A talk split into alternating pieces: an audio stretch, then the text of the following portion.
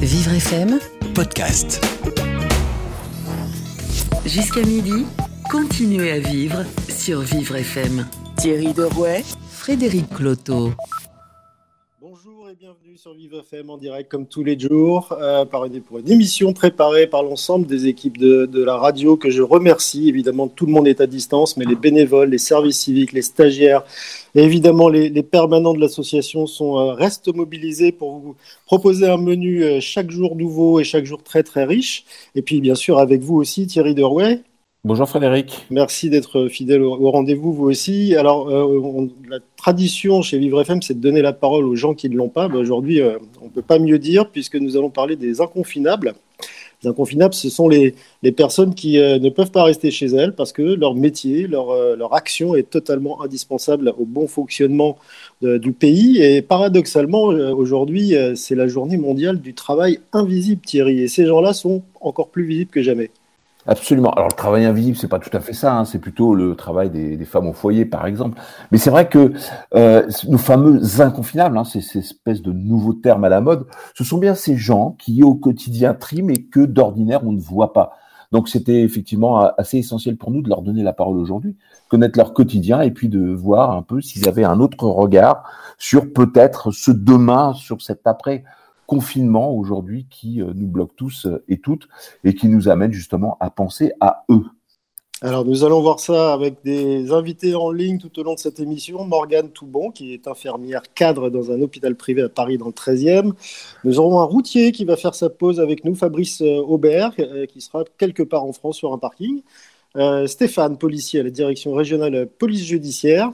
Gurvan, qui est aide-soignant à l'hôpital Saint-Louis à Paris. Et puis Sylvie, la patronne de la boulangerie des Abbesses pour faire le tour de, ces, de quelques-uns de ces métiers euh, inconfinables. Mais en attendant, euh, on a Gladys en ligne pour la fameuse revue de presse euh, extraordinaire. Bonjour Gladys. Bonjour, bonjour à tous.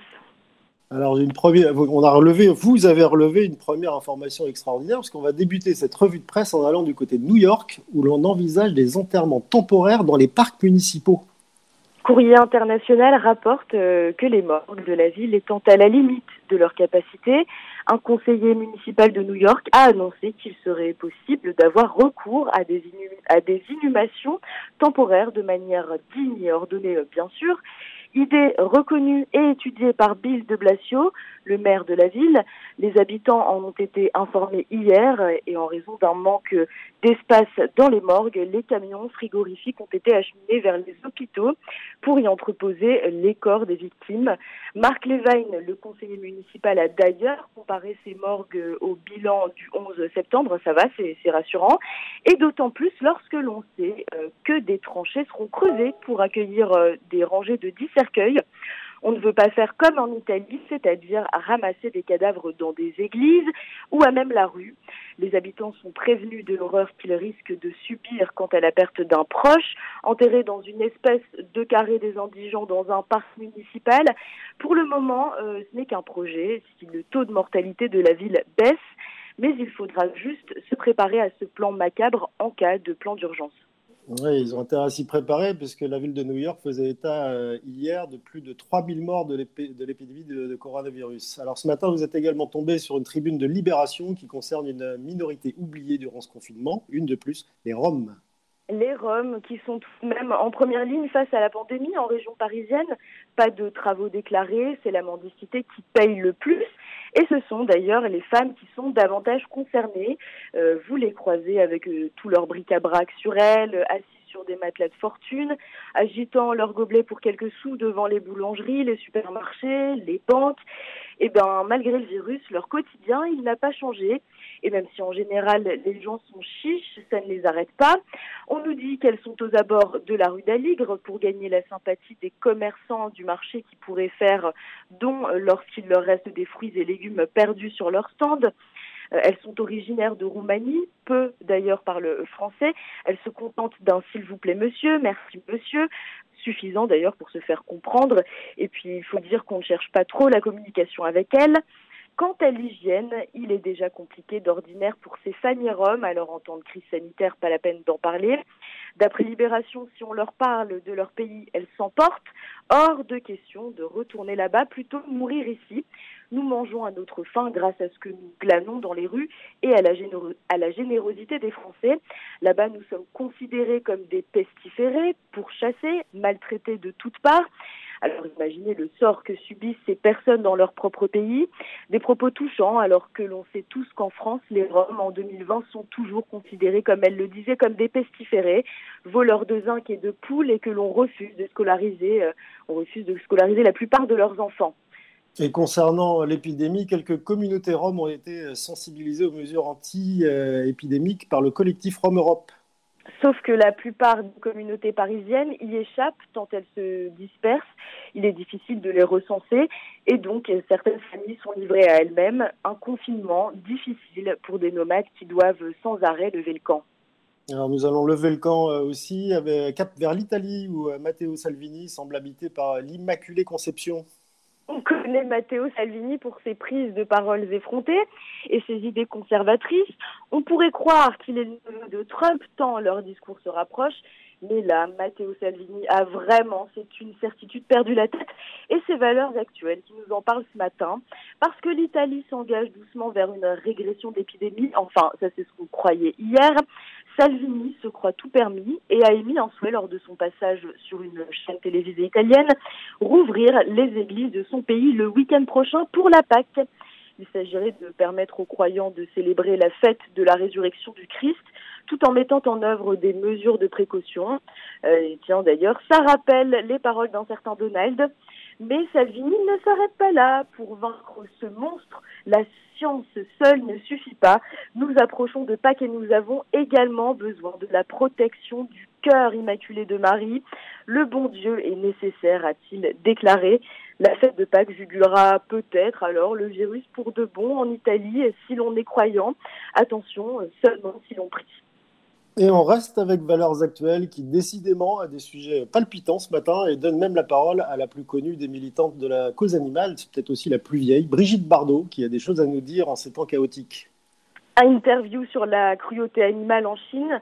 Je suis écœurée par le manque de réaction des dirigeants mondiaux. En exclusivité, Brigitte Bardot parle. Elle dénonce les atrocités pratiquées en Asie, l'indifférence totale de Macron qui semble avoir d'autres chats à fouetter, mais aussi la mondialisation. Un entretien révolté, nous mettons en garde aux portes des révélations. Brigitte et son goût amer pour la culture d'autrui ne va pas de main morte.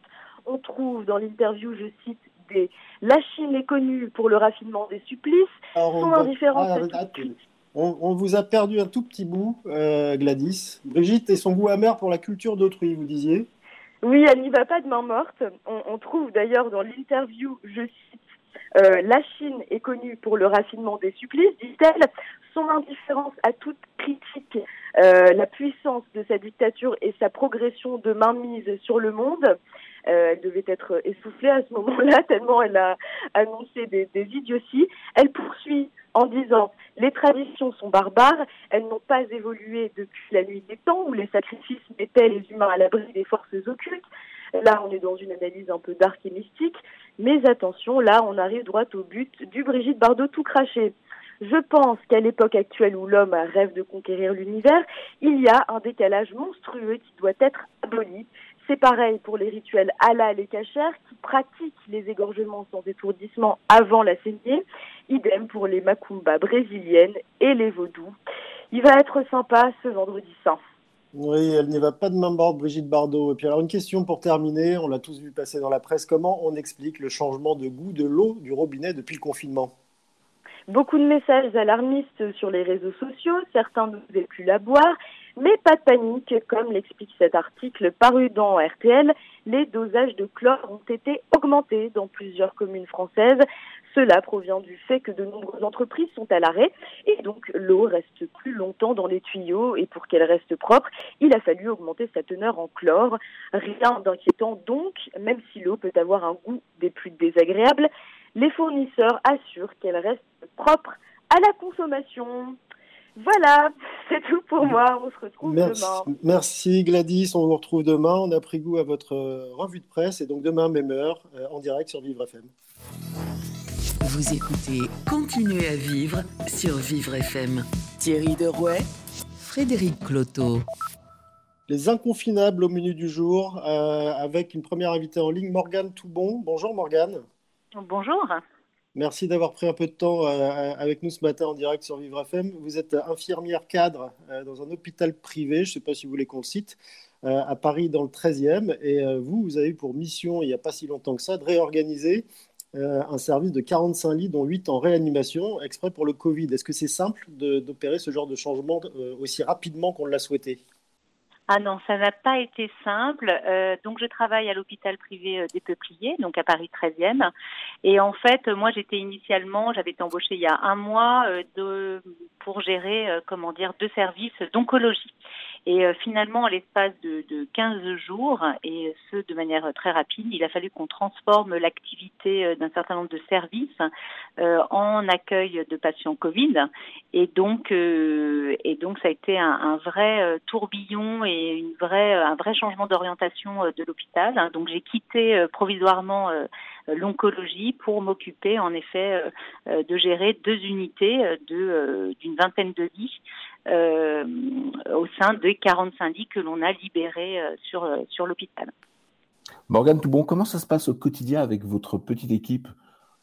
L'ambiance est bonne malgré les difficultés à, non, mais alors j'en ai pas été surpris parce que les soignants sont des gens extraordinaires. Moi, c'est 25 ans que je suis soignante, mais euh, voilà, je sais que je, ne doutais absolument pas de leur capacité euh, à rebondir.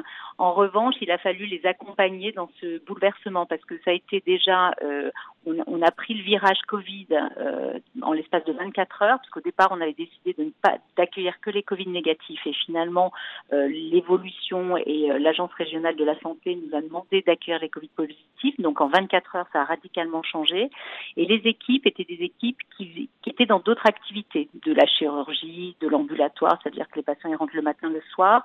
Ils se sont retrouvés à s'occuper de patients assez âgés, à faire de la médecine, de la gériatrie. Et donc ça a été un bouleversement dans leur quotidien euh, professionnel, avec aussi euh, euh, de l'inquiétude, de l'inquiétude pour eux, de l'inquiétude pour leurs proches. Donc il a fallu certes accompagner d'un point de vue logistique toute la réorganisation des services, mais il a fallu aussi les accompagner d'un point de vue plutôt de soutien psychologique dans cette prise en charge-là de patients porteurs d'une infection qui est très inquiétante. Même si on reste soignant, on est quand même inquiet. On ne sait pas très bien exactement ce que c'est, comment ça se comment ça se disperse dans l'air, les contacts. Donc voilà, il a fallu les accompagner sur ces deux plans-là. Et euh, au niveau matériel, vous avez disposé de tous les équipements de, de, protection nécessaires. Euh, euh, comment ça s'est passé? Alors, au niveau du matériel, là aussi, ça a été, euh, je dirais, euh, ça a été le plus dur pour moi en tant que cadre de, service, hein, la gestion du matériel, parce que, euh, et finalement, on a trouvé un certain rythme.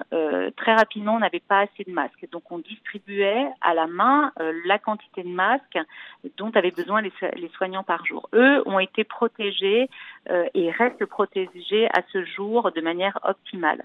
En revanche, ça demande une gestion du matériel qu'on ne connaît pas. Moi, en 25 ans, je n'ai jamais été habituée à réfléchir au nombre de blouses que j'allais utiliser dans la journée.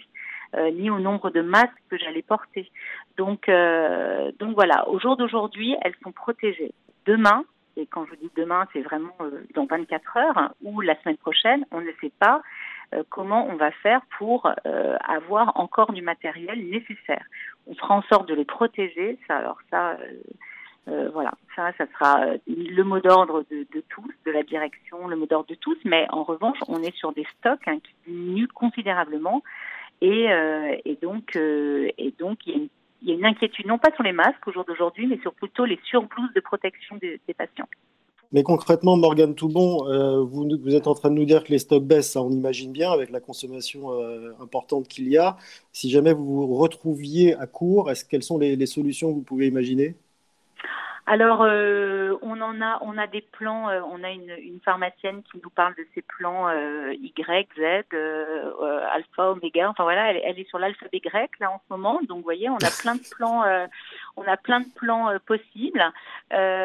donc, on trouvera des, solutions. On a aussi des couturières hein, qui sont en train de nous fabriquer des surblouses.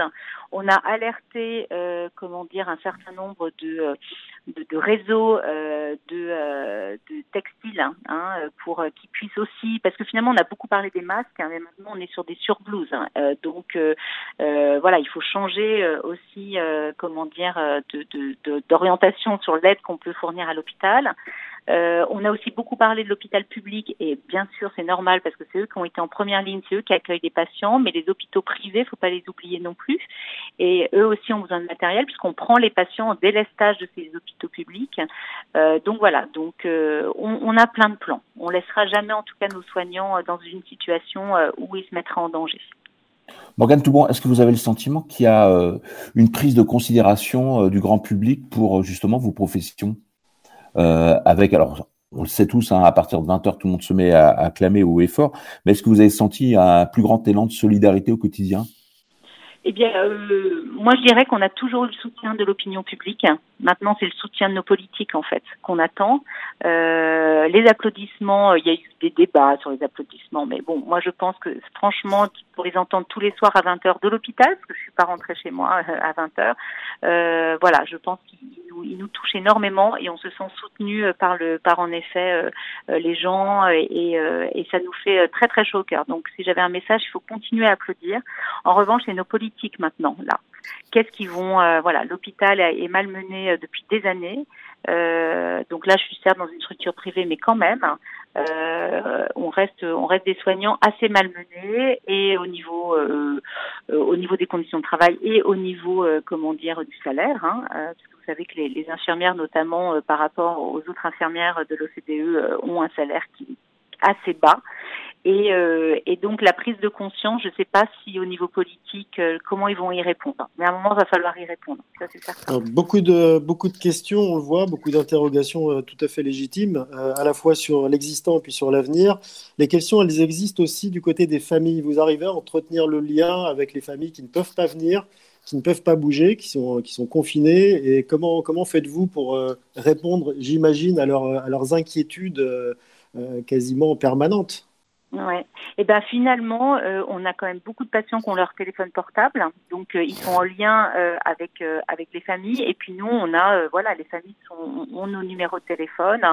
je dirais que oui, c'est dur pour elles, et à la fois elles sont rassurées aussi que les patients soient pris en charge dans des services qui sont adaptés. Et et donc voilà, je dirais que ce qui est peut-être le plus compliqué, c'est les décès. Hein. Vous savez certainement que les familles n'ont pas accès. Euh, normalement, il n'y a pas de visite autorisée. On, on fait toujours des exceptions en cas de, de fin de vie. C'est l'unique exception que l'on peut faire. Et malheureusement, euh, l'accès au corps euh, n'est pas n'est pas possible non aussi. Donc, je dirais que que c'est plus ça qui est comment dire qui est compliqué. Ils sont extrêmement compréhensifs. Je peux vous dire que les familles sont plutôt reconnaissantes des soins que l'on que l'on apporte qu'autre chose. Morgane Toubon, qu'est-ce que vous attendez justement de nos politiques demain? Quelles sont les leçons qu'on devra en retenir de cette euh, pandémie et de cette période de confinement avec effectivement euh, vos services qui sont sursollicités? Alors, moi, je pense que l'hôpital ne peut pas être géré comme une entreprise lambda.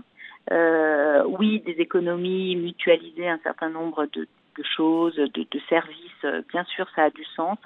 En revanche, euh, on a beau tourner dans tous les sens, pour s'occuper des patients, il faut du monde. Et, euh, donc, malheureusement, ces dernières années, l'économie a été faite sur la masse salariale, et ça, c'est plus possible. Voilà, donc on le voit bien, hein, il y a eu des économies sur les masques, hein, parce que oui, bien sûr, on n'en avait pas besoin il y a de ça 5-6 ans, mais on voit bien que c'est des décisions qui peuvent avoir des conséquences compliquées après à gérer et puis voilà, une fois encore, euh, je, je, dis pas que c'est simple, je dis juste qu'à un moment, euh, j'ai envie de dire que la santé ou l'éducation, euh, c'est des piliers de notre société, donc on peut pas, on peut pas faire beaucoup d'économies là-dessus.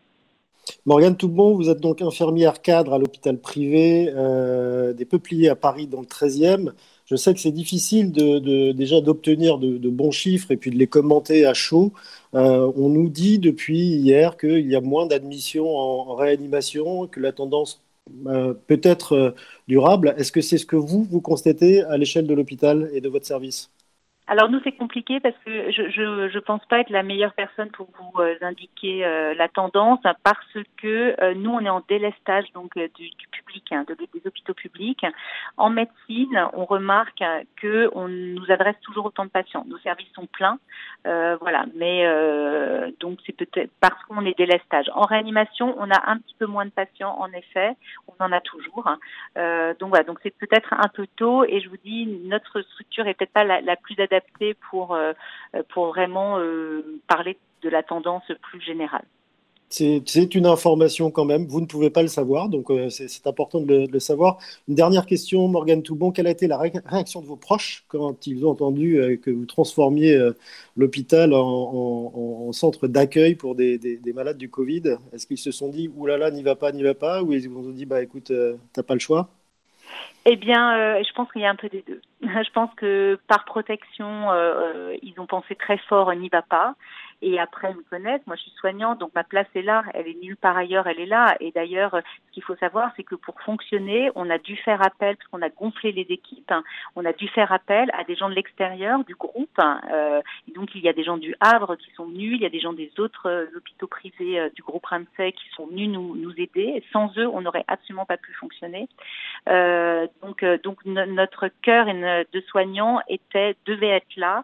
En revanche, les proches sont inquiets. Et donc, moi, bah, personnellement, je fais chambre à part avec mon mari euh, et euh, quand je rentre, euh, je mets un masque. Donc parce qu'à un moment, je me suis dit que peut-être finalement, c'est moi, ils étaient en confinement et c'est peut-être moi qui allais leur amener le Covid. donc j'ai pris cette mesure-là pour pour ma famille. Mais je crois qu'ils sont ils sont très fiers. Et si je pouvais juste rajouter quelque chose dans les inconfinables auxquels euh, à qui on ne pense pas forcément, moi je voudrais rendre hommage euh, aussi à tous nos agents euh, hospitaliers qui nettoient les chambres, hein, qui font en sorte que les services restent propres et qui ont dû euh, aussi prendre sur eux dans leur inquiétude euh, à nettoyer des chambres de patients atteints de Covid. Donc c'est hein, tous nos femmes de ménage, on appelle ça, mais nous on appelle ça des, des agents de services hospitaliers, les brancardiers qui font un boulot extraordinaire aussi pour récupérer, euh, euh, pour transporter nos patients. Tout ça, on n'en parle pas, mais finalement, euh, c'est un travail d'équipe et, c'est ça qui est beau parce que tout le monde est vraiment sur le même bateau et, on se serre les coudes. Donc, ben, c'est grâce une expérience à vous, incroyable. Voilà, Grâce à vous, Morgane Toubon, on en parle, on en parle sur Vivre FM, mais effectivement, il ne faut pas les oublier. merci à vous, bon courage, et puis, et puis surtout, merci d'avoir pris le temps d'être avec nous en direct sur Vivre FM ce matin. Alerte coronavirus. Si vous avez de la toux et de la fièvre, vous êtes peut-être malade. Dans ce cas, restez chez vous. Limitez les contacts avec d'autres personnes. Appelez votre médecin. La maladie guérit en général en quelques jours avec du repos, mais si les signes s'aggravent, que vous avez des difficultés importantes à respirer et que vous êtes essoufflé, appelez le 15 immédiatement. Plus d'informations sur gouvernement.fr. Ceci est un message du ministère chargé de la Santé et de Santé publique France.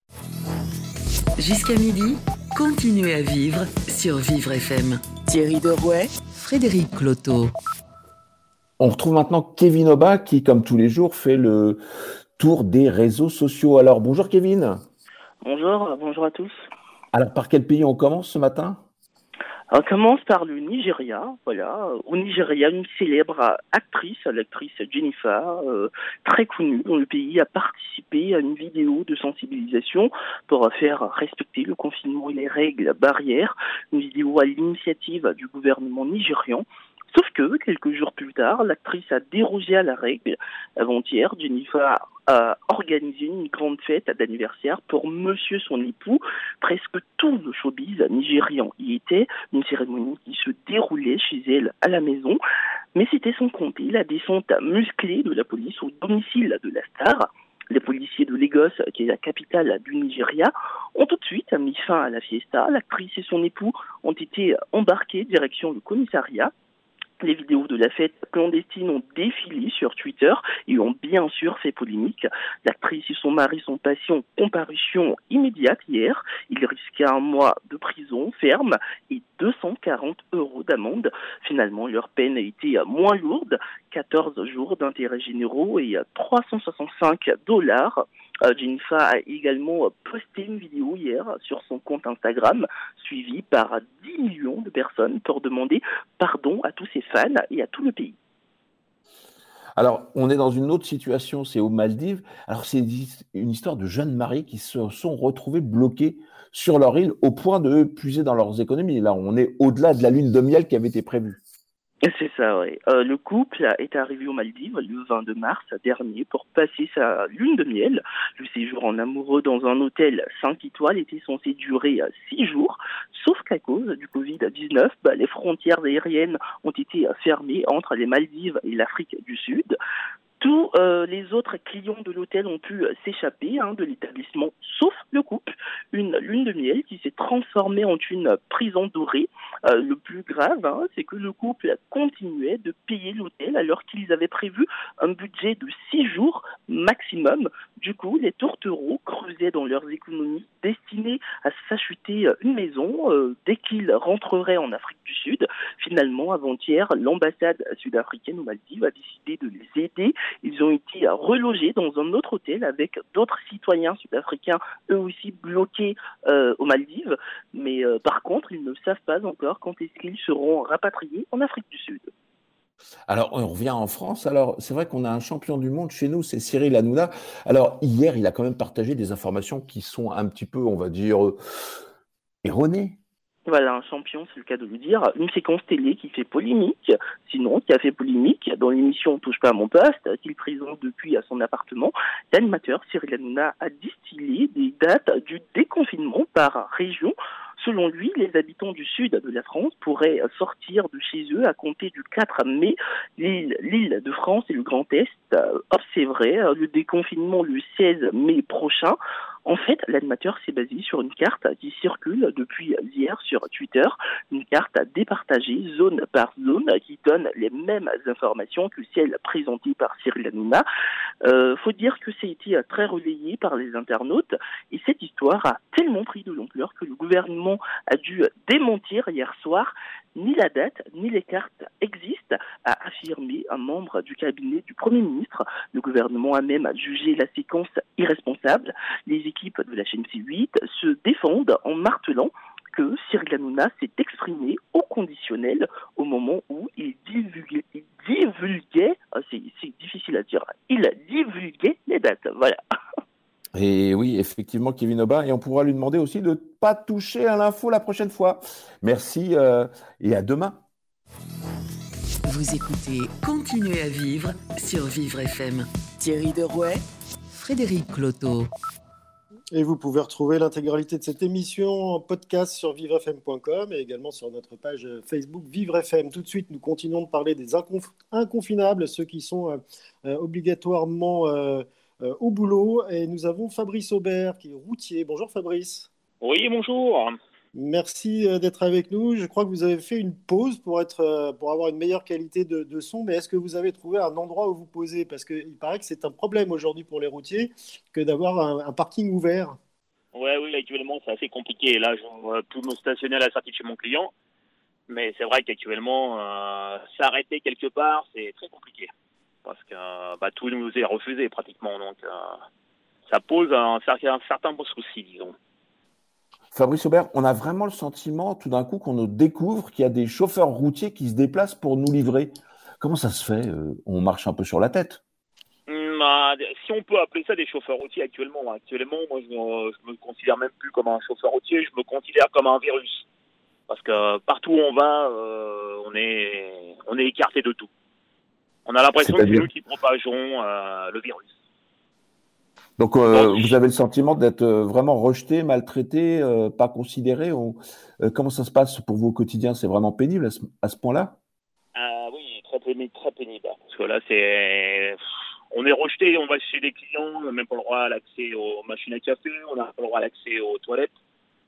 C'est, c'est devenu, on a besoin de nous, mais quelque part, on nous comment dire, on, on, a un peu, tout le monde se recule de nous, de nous, voilà. On a un virus. Mais il n'y a, pas des, a pas des mesures simples de protection euh, à adopter, euh, comme vous donnez euh, des masques, du, gel, enfin vous protéger pour vous donner quand même accès à ces endroits, parce que pas de parking, pas le droit d'aller faire un stop, on va dire, utilitaire chez, chez les clients. Beaucoup de stations-service qui sont, qui sont fermées. Vous faites comment? Eh ben, on fait comment? Ben, On essaye de s'arranger. Le soir, on mange. Si on peut. Bon, disons que les restaurants routiers sont beaucoup fermés. Donc, il y en a certains qui arrivent encore à faire des plateaux repas. Mais sinon, bah, le soir, on mange chez Louis-Yam. Donc chez Louis-Yam, c'est la boîte de cassoulet, la boîte de... voilà. On, mange chez Louis-Yam le soir, voilà. Et le pire, c'est que euh, vous avez des restaurants routiers qui se disent routiers, mais qui nous, ferment les, parkings. On n'a même pas le droit d'accès au parking, malgré que le, restaurant soit fermé. Alors j'imagine que vous n'êtes pas le seul, effectivement, vous êtes tous sur la route euh, euh, comme ça dans cette situation. Il n'y a, pas de, syndicat de routiers qui relaye un peu votre, votre voix comment vous vous organisez? Parce que sur les routes, vous n'êtes pas tout seul. Ah non, on n'est pas tout seul, on n'est pas tout seul, non, non, mais s'organiser, euh, bah, on, s'organise tout seul, on est, on est seul dans son camion avec euh, l'appréhension d'attraper euh, quoi que ce soit. C'est, assez spécial, c'est, une situation qu'on n'a jamais rencontrée, et puis bah voilà, c'est, on est vraiment rejeté de partout, de partout. Il y a certains clients, bon, on peut pas dire qu'ils sont tous pareils, mais il y a bien 70% des, clients qui nous rejettent comment ça se fait? Parce que ce que vous apportez, c'est quand même, c'est quand même euh, ce qu'ils attendent eux. Ils attendent quand même de vous un service. Ils attendent le service. Ben voilà. Donc nous, on arrive, c'est la marchandise qui les intéresse, mais après, euh, l'être humain qui est au volant, euh, et, voilà, l'être humain, il n'y en a pas. C'est, on reste dans son camion, on bouge pas du camion. on, doit, on amène non seulement de la marchandise, et en plus, on doit ramener le virus, je pense, parce qu'ils sont tous basés là-dessus. C'est et, vous, et, vous, et vous, Fabrice Aubert, du coup, vous vivez avec à la fois ce rejet et puis la frousse de d'avoir attrapé ou d'attraper euh, d'attraper le virus. Vous êtes dépisté, vous avez des protections, vous? Ah, bon, dépisté du tout, du tout. En protection, à part qu'on nous, fournit des, gants. Et puis c'est tout. Euh, le reste, on n'a rien. On n'a même pas de gel. Ça nous de l'acheter euh, de notre propre argent, de se débrouiller à en trouver. Mais voilà, c'est nous, la société nous fournit absolument rien. C'est pas, on n'a rien, on n'a rien. On a juste des gants en plastique euh, qu'on jette au fur et à mesure, mais on n'a rien d'autre. Et là, en ce moment, vous êtes au contact de combien de clients par jour? Vous, vous livrez combien de points? Euh, Moi, en, gros, je fais un à deux clients par jour parce que nous, on fait du conteneur, donc euh, c'est déjà plus facile. On n'a pas à avoir accès sur les quais, mais voilà, mais partout, partout, partout, on est rejeté. on a, on a droit accès à rien du tout. Il n'y a pas de toilette, on n'a rien. On n'a même, pas la machine à café, on a l'écriteau interdit aux, chauffeurs routiers. Mais, mais, sur les routes, comment ça se passe? Vous êtes pas, il n'y a, pas que des camions qui circulent aujourd'hui? Ah non, ah non, non, sur la route, on rencontre beaucoup de voitures, on rencontre beaucoup de camping-cars, on rencontre des voitures avec des caravanes.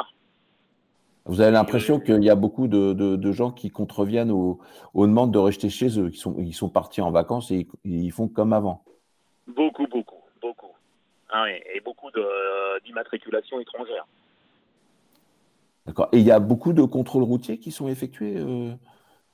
Moi, je peux vous dire que depuis, que, depuis le début de, l'opération, euh, j'ai jamais été contrôlé une seule fois que ça soit en camion ou en voiture, euh, j'ai jamais été contrôlé une seule fois. D'accord. Et vous pensez que ça, euh, ça peut durer longtemps, cette histoire? Parce que, vu de votre point de vue, c'est quand même assez intenable. Bah oui, ça va durer. Euh, si tout le monde sort comme actuellement les gens sortent, ça va durer longtemps, longtemps, longtemps. Hein. On a beau dire restez chez vous, restez chez vous, mais non, non, non. Il y a beaucoup de monde sur les routes. Hein. C'est impressionnant même. C'est impressionnant. On passe dans des endroits où on se dit mais c'est pas possible c'est spécial, c'est une situation spéciale qui nous fait peur parce qu'on se dit bah on, va être là pendant un certain temps, hein. c'est pas possible. Alors Fabrice Aubert, on connaît, euh, on connaît tous le, courage, la solidarité des, routiers. Est-ce qu'à un moment, vous ou d'autres avez imaginé euh, arrêter? Bah, on, aurait voulu arrêter, nous. Parce que bon, au début, ça nous faisait un petit peu peur, mais euh, bon, bah, la situation veut que bah, les, chauffeurs routiers, il faut qu'ils soient sur les routes. Hein, on a besoin de faire tourner la France, il faut que tout le monde puisse manger, avoir ce qu'ils ont besoin. C'est s'arrêter maintenant actuellement, c'est pas possible. C'est pas possible. Il faut qu'on roule. Bah, on roule quand même. Hein.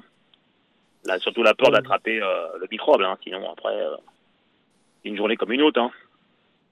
Bon, mais écoutez, merci de nous l'avoir décrite sous cette forme-là. C'est vrai que c'est triste et inattendu. Euh, bon courage à vous.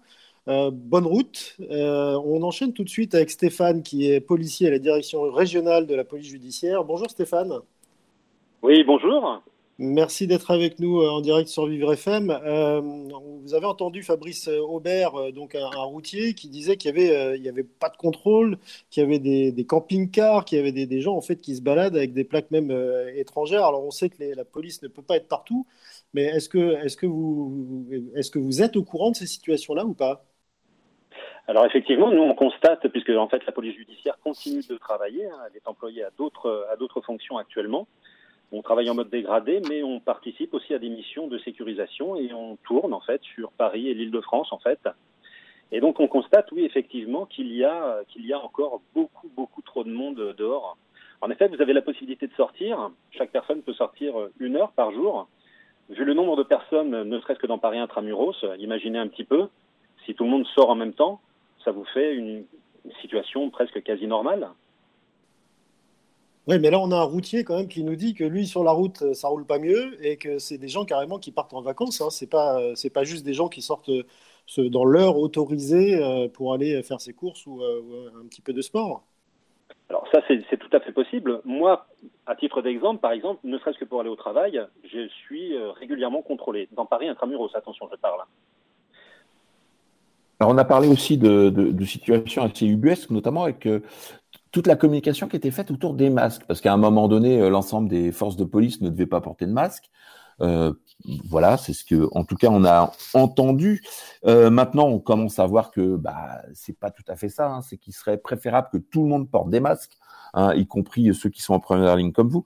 Ça vous fait penser à quoi Qu'on a le sentiment que on essaie de vous déresponsabiliser? Parce que vous êtes capable d'entendre que s'il n'y a pas assez de masques, on les privilégie d'abord pour les euh, soignants et puis qu'ensuite, effectivement, on va essayer de, de, les apporter à d'autres personnels. Ah oui, ça tout à fait, oui. Oui, oui. De toute façon, nous, nous travaillons, euh, nous avons euh, des masques chirurgicaux, mais pour vous donner un exemple, nous avons un masque chirurgical, donc pour toute notre vacation, que ce soit en journée ou le soir, puisque maintenant nous sommes amenés aussi à, à suppléer aux forces de l'ordre sur le terrain, et donc nous sortons également le soir. Et nous n'avons que très peu de masques à notre disposition. Voilà, un masque chirurgical, je précise, hein, pour toute la vacation. Mais euh, nous savons que des masques sont euh, demandés, ça, on est régulièrement tenu au courant. Mais euh, voilà, rien pour le moment, rien pour le moment. Par contre, effectivement, ah. oui, si on avait à notre disposition des masques, bon ben, on les utiliserait, ça, très fortement, oui. Alors vous avez le sentiment que les, Français sont incapables de rester confinés, de respecter euh, les gestes barrières, de, en tout cas dès qu'il y a un rayon de soleil, de ne pas sortir de manière abusive? Non, je pense quand même qu'une majorité des gens doit, doit rester en fait euh, chez eux. Il y a le fait que l'on puisse sortir quand même potentiellement dans la journée, qui fait qu'effectivement on peut rencontrer beaucoup de gens euh, simultanément dans un, dans, une même, dans un même endroit, quoi. C'est ça l'ennui. Quelles sont les, situations C'est une situation globale particulière. Euh, quelles sont les situations précises que vous affrontez, que vous n'aviez pas l'habitude d'affronter avant? Euh, Une situation particulière ben, C'est sur, sur, les. Enfin, non, il y, a, toujours. Sur les quais, il y a toujours du monde. Et là, en fait, sur les quais de Lourdes, Canal Saint-Martin, tout ça, vous avez, vous avez beaucoup de gens qui viennent courir, faire leur footing, qui s'arrêtent, qui papotent. Donc, euh, c'est une situation, comme je vous le disais tout à l'heure, presque normal en fait. Et là, la, consigne pour vous, ou l'application de la consigne, parce que vous êtes euh, un humain avant toute chose, euh, c'est quoi? C'est d'abord d'engueuler les gens C'est de leur mettre une amende tout de suite Ou c'est de leur expliquer?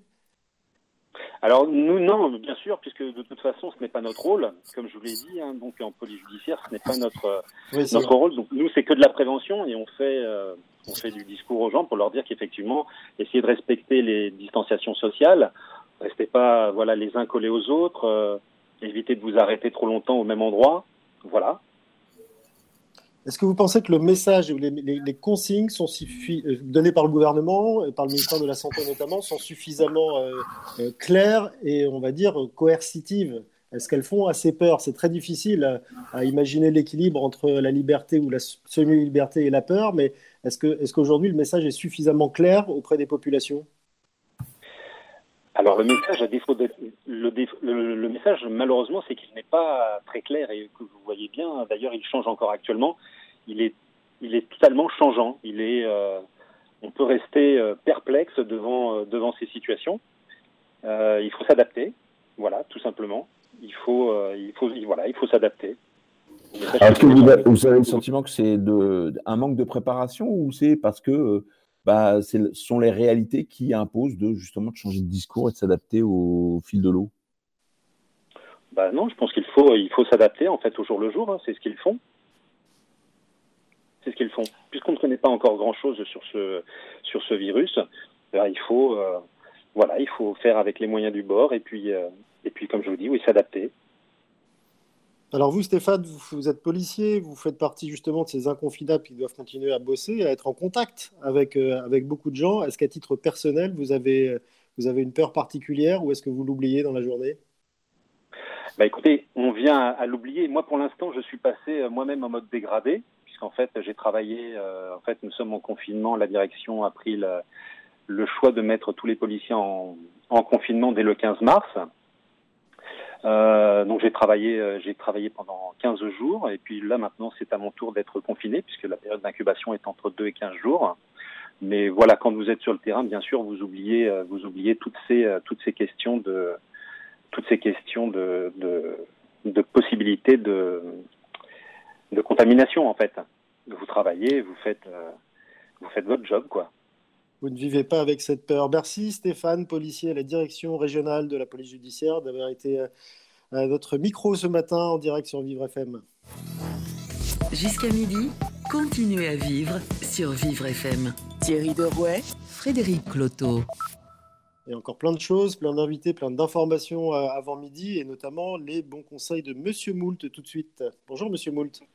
Oui, bonjour Frédéric, bonjour Thierry, bonjour à vous qui êtes chez vous. J'aimerais commencer par un petit message d'entraide pour le bâtiment médico-social dans lequel les studios de la radio se trouvent. Je ne sais pas si vous le savez, mais en fait, on est dans un centre médico-social où il y a un EHPAD, une femme, une masse. Et ça se trouve, c'est le centre Robert Doineau qui se trouve 51 rue René Clair dans le 18e.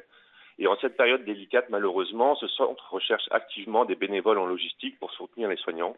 La situation est un petit peu compliquée et évidemment, vous bénéficierez de tous les protocoles de protection. Si vous êtes bénévole et que vous êtes intéressé par aider ce centre euh, médico-social, écrivez directement à jessije2sie.com fondation-ducisse-ove.fr Évidemment, ce mail, euh, vous pouvez le retrouver sur notre page Facebook juste après l'émission. Sinon, j'aimerais vous parler d'un autre salon, un salon de recrutement qui est 100% en ligne, qui s'appelle Hello Handicap et que vous connaissez peut-être, qui, est destiné aux travailleurs en situation de handicap et qui aura lieu cette année du 27 au 30 avril. Donc c'est un petit peu bizarre de vous parler d'un salon de recrutement, mais il faut savoir que ce salon est 100% en ligne, donc c'est du 100% numérique, pas de déplacement, pas de file d'attente, on n'est pas debout, pas de bruit, tout se passe en ligne, les entretiens par téléphone ou par chat. Vous pouvez vous inscrire dès aujourd'hui, profiter de cette période de confinement pour essayer de chercher du travail. C'est quand même 20 000 offres d'emploi à pouvoir en ligne. Et c'est évidemment des postes dans tous les métiers, toutes les régions et tous les niveaux de qualification. Peut-être que Frédéric pourra mieux nous en parler parce que je crois que vous avez aidé un petit peu ce salon. En tout cas, voilà, c'était tout pour aujourd'hui pour moi. C'était Monsieur Moult en direct de Normandie. Il est 11h45 et vous pourrez trouver toutes ces informations sur notre page Facebook de Vivre FM. Merci Monsieur Moult et à demain. Effectivement, j'ai aidé un petit peu ce salon pendant quelques années et c'est vrai que là, la période se prête particulièrement à des événements de, recrutement euh, totalement dématérialisés. Il n'y a pas de, il a pas de contact autre que les contacts utiles pour trouver un boulot. C'est hello-handicap.fr et c'est en ce moment même qu'il faut postuler.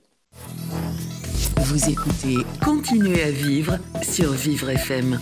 Thierry Derouet, Frédéric Cloteau. Les inconfinables, le jour de la journée mondiale du travail invisible, eh ben, il y en a qui sont plus que visibles maintenant. Nous avons euh, Gurvan avec nous en ligne. Bonjour Gurvan. Bonjour.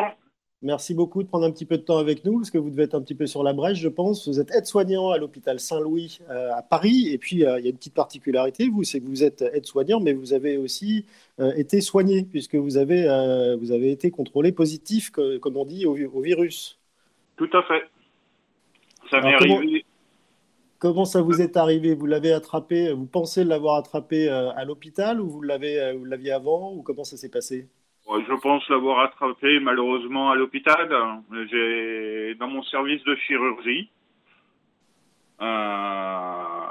malheureusement, j'ai peut-être pu avoir contaminé des patients, on n'en sait rien, hein, vous savez, parce que le temps de, le temps de, gestation est de 15 jours.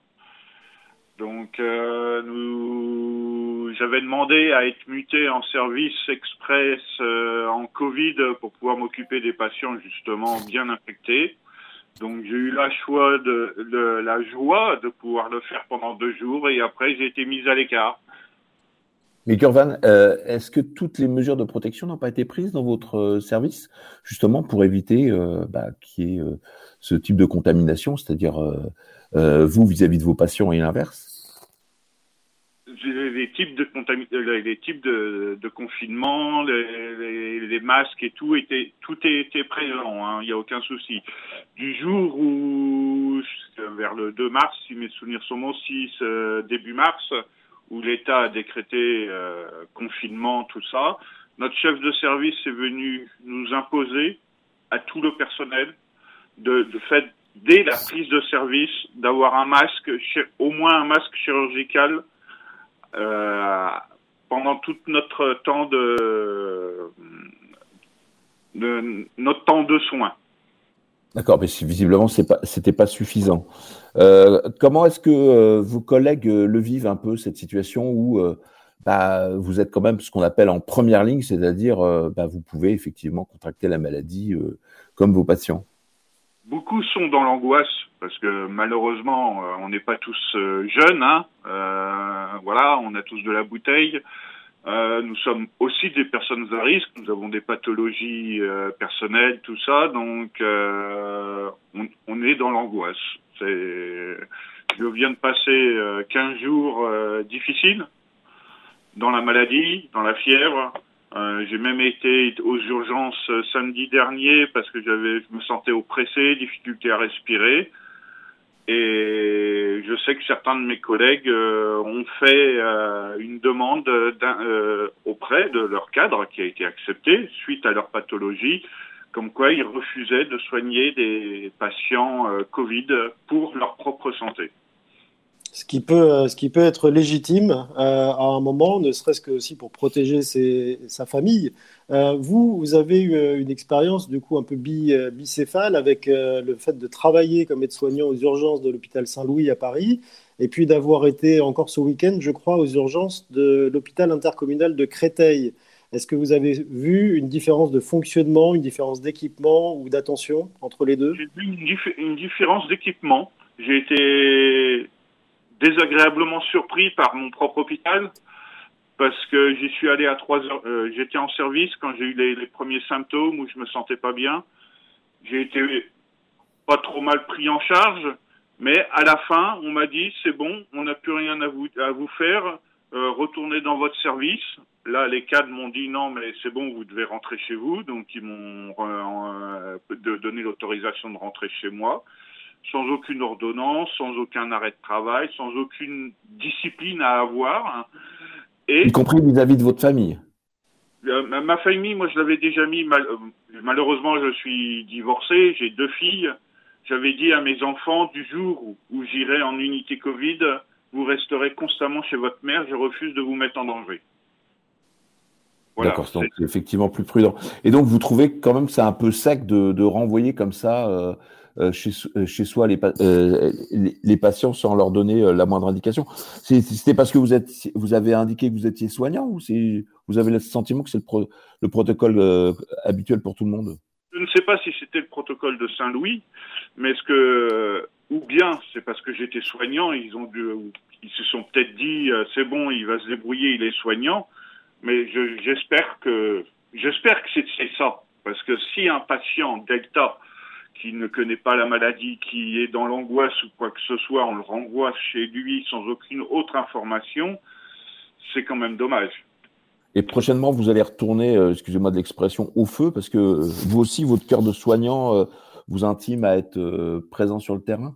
J'ai qu'une hâte, c'est d'y retourner. Je n'attends que ça. Je j'ai vu, j'ai été voir mon planning. Normalement, dans une semaine et demie, c'est bon, je retourne, euh, je retourne à la charge. Hein.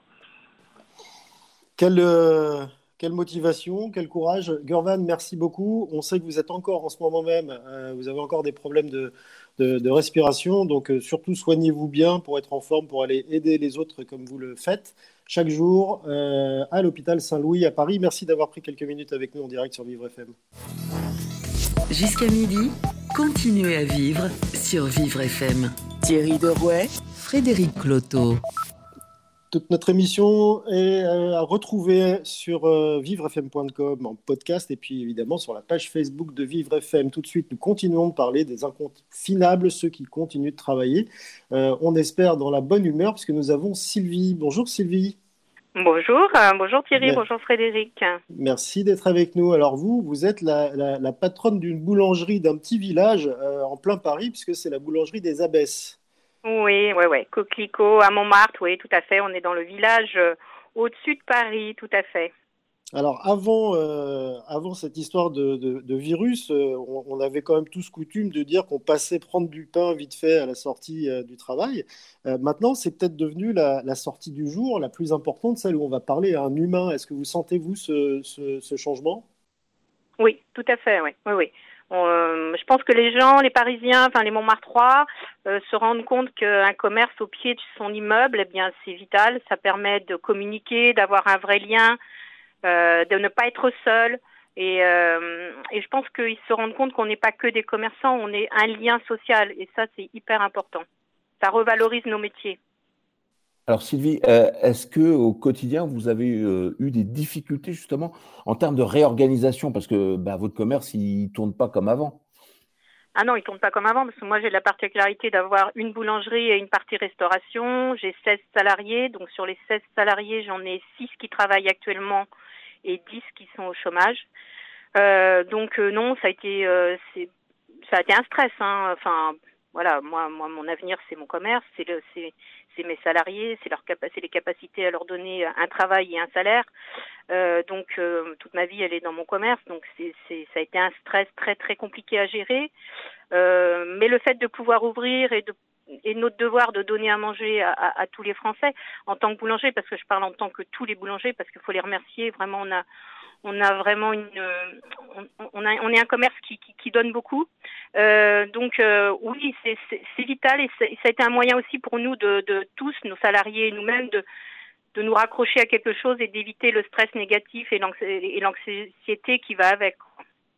Et la relation au quotidien, elle se passe comment avec euh, justement euh, bah, ces Montmartre qui viennent chercher pas forcément que du pain, mais aussi peut-être un peu de chaleur humaine?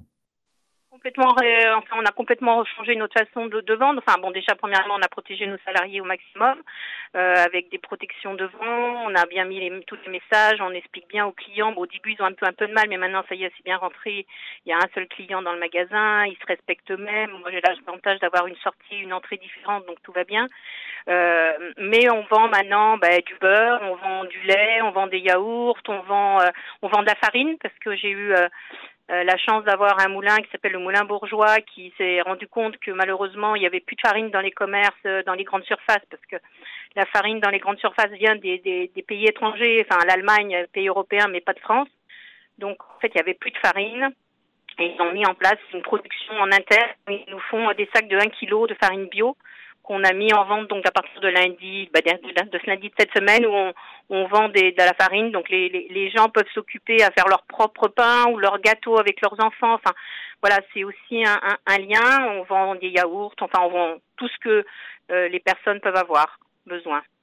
Et est-ce que vous voyez, euh, puisque vous êtes quand même au cœur de la mêlée, à côtoyer plusieurs centaines de clients par jour, est-ce que vous voyez des actions solidaires se développer, la plus, la plus basique étant euh, la personne qui vient chercher du pain pour quelqu'un d'autre ah ben bien sûr. Ah bah là il y en a beaucoup. Hein. Moi j'ai euh, j'ai beaucoup de clients. Enfin, dans mon quartier on a beaucoup de personnes âgées qui ont dit, enfin surtout Montmartre vous connaissez. Enfin pour ceux qui connaissent pas c'est que des pentes et des, des montées et des descentes. Alors la descente ça va mais les montées c'est compliqué. Donc euh, et comme ils veulent pas prendre le petit bus parce que je comprends ils ont peur. Donc en fait on a beaucoup beaucoup de gens qui viennent commander pour euh, voilà pour livrer. Puis moi je fais aussi les livraisons tous les jours, je vais livrer euh, les personnes âgées ou les personnes qui sont même jeunes mais qui peuvent pas sortir et, je le livre en pain. Et puis je vais aussi euh, chez le chez mon ami à côté, la, la, la, boucherie Godin et le marchand de fruits Raouf, où je vais chercher les légumes, je vais chercher la viande et je livre mes clients qui m'ont demandé, voilà. Et, et c'est important que voilà, on n'est pas que des commerçants, on est surtout des êtres humains derrière et, et on est là pour aider ceux qui peuvent pas ou qui ont peur de sortir. Donc c'est une véritable chaîne de solidarité qui a été mise en place euh, sur la butte, quoi, quelque part. Tout, ouais, tout à fait. Des gens, ils, ont laissé des petits mots sur les portes de leurs voisins en leur disant on peut pas, voilà, mais qu'est-ce que vous avez besoin? Est-ce que vous avez besoin de ceci? Vous avez besoin de cela? Moi, j'ai un petit monsieur qui est un ancien euh, Jacques, qui est un ancien instituteur, mais qui a des gros problèmes de santé et qui euh, a demandé à sa, sa, voisine. Donc sa voisine tous les jours vient me donner des nouvelles et puis lui il m'appelle et puis même il n'avait pas la possibilité d'aller chercher de l'argent donc Bon, ça, j'aurais pas le droit de le faire, mais voilà, je l'ai fait. Euh, tant pis, hein, si le fils qui est pas d'accord, on s'en fout. Il m'a fait un chèque de, un chèque, euh, puis je lui ai donné des espèces parce que bah, il voulait pas sortir avec sa carte bancaire pour aller chercher de l'argent. Donc en fait, j'ai fait, j'ai fait la banque. Je lui ai donné de la monnaie pour qu'il puisse payer la petite dame qui fait les courses pour lui. Voilà. Donc euh, c'est ça aussi l'entraide, c'est de trouver des moyens pour que tout le monde puisse s'en sortir et puis et pas laisser personne de côté. Rassurez-nous, euh, Sylvie, vous êtes euh, donc la patronne de la boulangerie des Abbesses. C'est un quartier euh, à la fois populaire et hyper touristique à Paris. Les touristes, il n'y en a plus maintenant.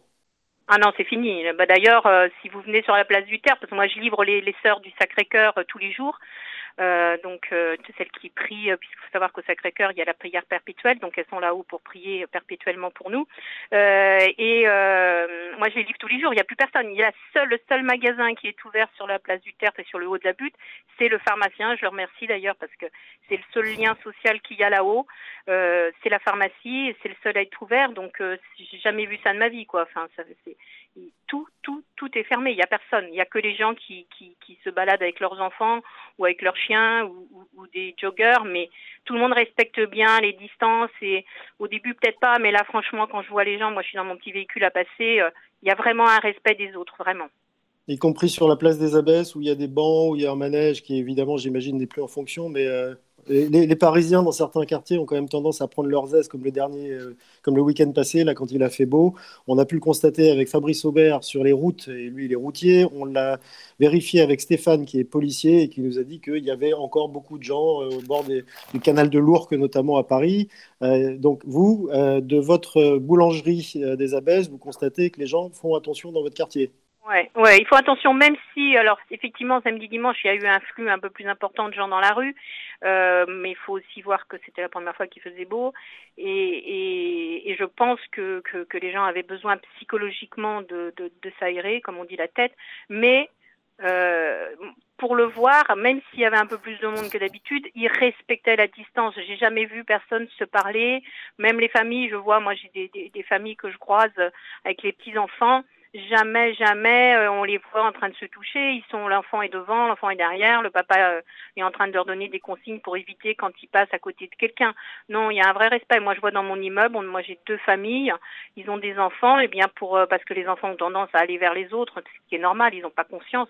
Eh bien, ils sont mis un créneau horaire. Il y en a un qui, qui descend dans la cour de l'immeuble à 16 heures avec ses deux petites filles et puis l'autre qui descend à 17 heures avec son petit garçon et sa petite fille pour pas se croiser, pour pas pour éviter. Mais ils ont besoin aussi avec les enfants de pouvoir s'oxygéner parce que dans des appartements c'est compliqué quoi. Donc non, il y a un respect bien sûr qu'il y a des gens euh, qui devraient pas sortir et qui sortent, mais c'est compliqué pour des gens qui habitent dans un petit studio ou dans un. Quand on est en province, je pense que la, la, la même si c'est dur, hein, la logique est peut-être différente que des Parisiens ou des qui, qui sont confinés dans des petits des petits euh, des petites surfaces. Sylvie, euh, même question que pour, nos précédents euh, incontournables, inconfinables, pardon, incontournables aussi d'ailleurs, ce serait le bon mot. Euh, est-ce que vous avez peur pour vous? Pour moi, enfin, c'est pas de la peur, c'est un stress. Je fais tout ce que je peux. J'ai plutôt peur pour mes salariés, j'ai peur pour ma famille moi, c'est, je considère que c'est, c'est, un devoir de, de, donner à manger aux gens, euh, comme c'est un devoir pour les médecins et les infirmiers. Euh, euh, c'est un devoir pour tous ceux qui sont dans les cuisines, les, les, les entretiens qui sont dans les hôpitaux. C'est notre devoir de le faire. C'est ce qu'ont fait nos grands-parents pendant la guerre. c'est notre devoir, voilà. Donc après, il faut faire attention de ce qu'on fait, ne pas faire n'importe quoi, se donner le maximum de chance. Mais moi, j'ai pas de masque. J'en ai eu voilà, il y a peu de temps, mais je les donne pas pour moi, je les donne pour mes salariés parce que moi, j'ai pris l'engagement moi-même de le faire, sauf que mes salariés le font parce que je leur ai demandé. Donc ma responsabilité à moi, c'est de les protéger eux. Moi, je me protège au mieux. Euh, voilà, quand par contre je vais voir des personnes âgées, je mets le masque, je mets les, je mets les gants parce que eux sont plus à risque. Mais moi, au quotidien, je le mets pas parce que si je le mets, ben, j'en enlève un pour mes salariés et je veux pas. Je veux pas. Merci Sylvie de continuer à faire ce que vous faites et puis d'être venue euh, en parler euh, quelques minutes avec nous en direct sur Vivre FM. Je rappelle que vous êtes la patronne de la boulangerie des Abbesses à Paris dans le 18e de mémoire. Vous écoutez Continuez à vivre sur Vivre FM. Thierry Derouet, Frédéric Cloteau.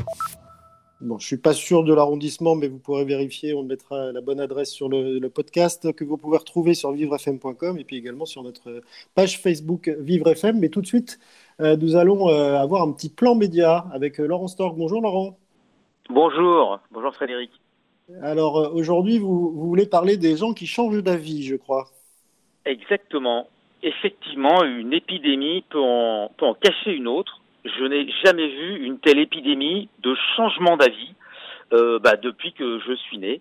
Au cœur de cette crise, tout le monde change d'avis euh, au moins une fois, ce qui est extrêmement rare, parce qu'en réalité, la plupart d'entre nous changeons plutôt pas d'avis, et en tout cas euh, extrêmement contrariés de le faire. Et eh bien cette fois-ci, la quasi-totalité de nos responsables politiques et médiatiques ont dû changer d'avis, et en plus, ils ont dû changer d'avis publiquement et rapidement pendant cette crise de Donald Trump, en passant par Boris Johnson, qui d'ailleurs est très souffrant, Emmanuel Macron, la plupart des scientifiques, tous ont dû changer d'avis. Et Michel Simès a non seulement changé d'avis, mais a en plus fait amende honorable. Alors certaines déclarations euh, sont devenues si ridicules qu'elles passent en boucle sur YouTube, parce que cette fois-ci, ben, le nuage de Tchernobyl, il contournera aucun État, aucune frontière géographique, et la crise devra être prise à bras le corps, et pour beaucoup, sans masque au début, ni distance de sécurité. Alors, encore plus étrange, le changement d'avis, en ce moment, se pratique sec, sans justification. C'est-à-dire que quelqu'un vous dit blanc un jour, et puis deux jours après, il revient et il vous dit noir, et il n'exprime aucune explication, aucune justification. On a vraiment l'impression que aujourd'hui, on peut vraiment changer d'avis et que, en gros, tout le monde s'en fout.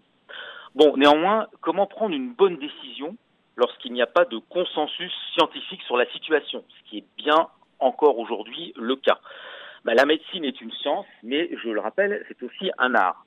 Elle a besoin de réunir des faits scientifiques pour statuer, et on commence à statuer, mais enfin, les scientifiques les plus aguerris vous disent que justement, il reste extrêmement prudent.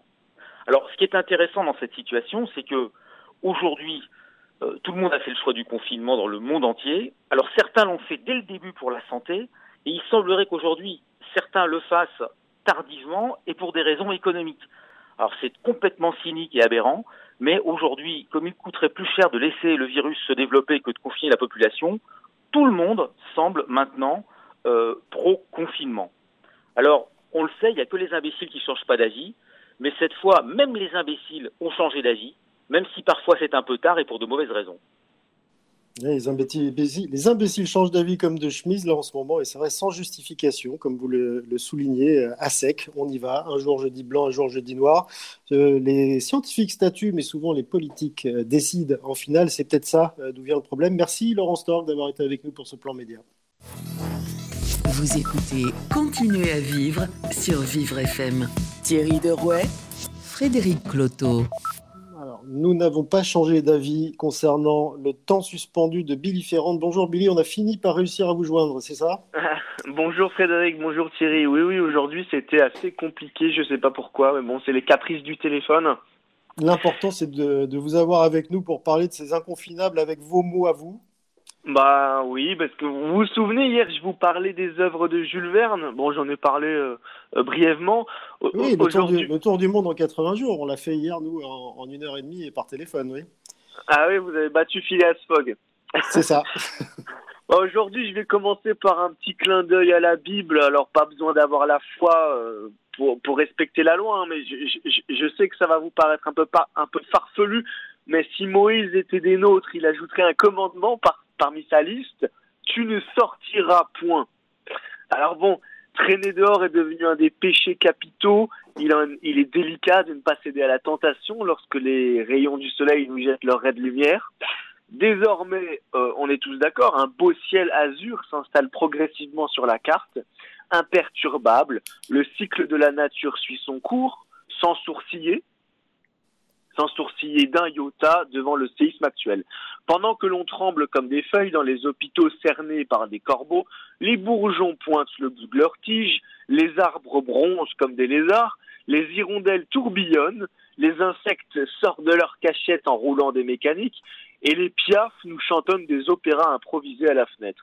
Bref, vous l'aurez senti, les radieuses journées arrivent à grands pas et c'est bien frustrant de ne pas pouvoir gazouiller comme nos voisins les volatiles, confortablement perchés sur leurs branches, à nous toiser à grands coups de battement d'ailes. À moins de prendre un Red Bull, c'est pas le confinement qui risque de nous donner des ailes. Malheureusement, le virus continue d'éclore comme une fleur empoisonnée sur la plaine mondiale compliqué de voir la vie en rose avec toutes ces pétales de choses. Par contre, si le chant des oiseaux vous tape sur le système et que le soleil vous brûle le moral, penchez-vous sur la balustrade de votre balcon, si vous en avez un, et jetez un œil, jetez un œil sur les inconfinables. Parlons-en de ces inconfinables. Le dur labeur des éboueurs, saisissant à bras le corps les poubelles contenant nos déchets mignons. Le buraliste du coin qui fournit les munitions, car Dieu sait qu'il faut des cartouches lorsqu'on est en guerre. À défaut d'attraper le virus, au moins on finance toujours notre cancer. Le corps médical sur le devant de la scène, les membres engourdis sous le poids des victimes, le brave boulanger enfermé à double four, ruisselant de sueur au fourneau, le livreur qui commence sérieusement à perdre les pédales, et tout comme les policiers, les pompiers ou encore les facteurs, ces indispensables salariés ont donc tout intérêt à prendre exemple sur leur carte bancaire pour faire tourner le pays, en l'occurrence travailler sans contact. Quoi qu'il en soit, que vous êtes d'humeur biblique ou tout simplement mélancolique, n'oubliez pas le onzième commandement, restez dans votre petit coin de paradis pour ne pas amplifier l'enfer de l'épidémie. Il n'y a pas besoin d'avoir la foi pour respecter la loi. Et la vie continue. Tu ne sortiras point, le onzième commandement de Moïse. Il n'y a que vous pour euh, trouver ça, Billy Ferrand. Merci et revenez nous voir demain en direct sur Vivre FM à la même heure. Vous écoutez Continuez à vivre sur Vivre FM. Thierry Derouet, Frédéric Cloteau. Beaucoup de témoignages marquants aujourd'hui, hein, Thierry Derouet. Ah, tout à fait. Là, c'était effectivement très poignant, euh, très saisissant. Et puis, c'est le retour à la réalité Hein, euh, et cette réalité, parfois, elle est assez euh, compliquée, comme celle qui nous a été rapportée par notre chauffeur routier. Ou par Gurvan, ou par Gurvan, l'aide-soignant concerné lui-même par la, maladie. Euh, en tout cas, on n'a pas eu la prétention de faire le tour de tous les inconfidables, hein, comme, comme le citait d'ailleurs Billy, hein, les, les, éboueurs et tant d'autres personnes sont encore aujourd'hui sur le pont et exposées. Mais en tous les cas, cette, cette petite photo, ce balayage de, personnes qui, euh, qui, le sont et, qui sont venues témoigner de manière sincère était quand même euh, quelque chose de, très riche. Demain, on se retrouve à nouveau à 11h en direct avec vous euh, pour un thème complètement différent, la violence à domicile. Tout à fait, bah, c'est malheureusement un sujet dont il faut reparler. Hein. Je rappelle que si cette année c'est le mot inconfinable qui est apparu, l'année dernière c'était plutôt celui de féminicide, hein, y avait un autre compteur, c'était le nombre de femmes qui étaient retrouvées morte suite justement à des violences. Et c'est le sujet qu'on va essayer d'aborder demain pour essayer d'apporter des réponses euh, positives et puis de regarder euh, comment est-ce qu'on peut soutenir encore ces femmes qui, confinées avec leur mari parfois violent, bah, continuent de, subir euh, un peu leurs assauts. Et on le verra avec des responsables politiques, avec des médecins, avec des associations et des témoignages, des avocates. Euh, encore une, journée riche demain, une, émission riche entre 11h et midi. Vous pouvez nous retrouver donc en podcast sur vivrefm.com et euh, sur Facebook euh, par le compte Vivre FM. D'ici demain, bah, restez à l'écoute de nos programmes et puis surtout restez chez vous. À demain pour de nouvelles aventures. Vivre FM, podcast.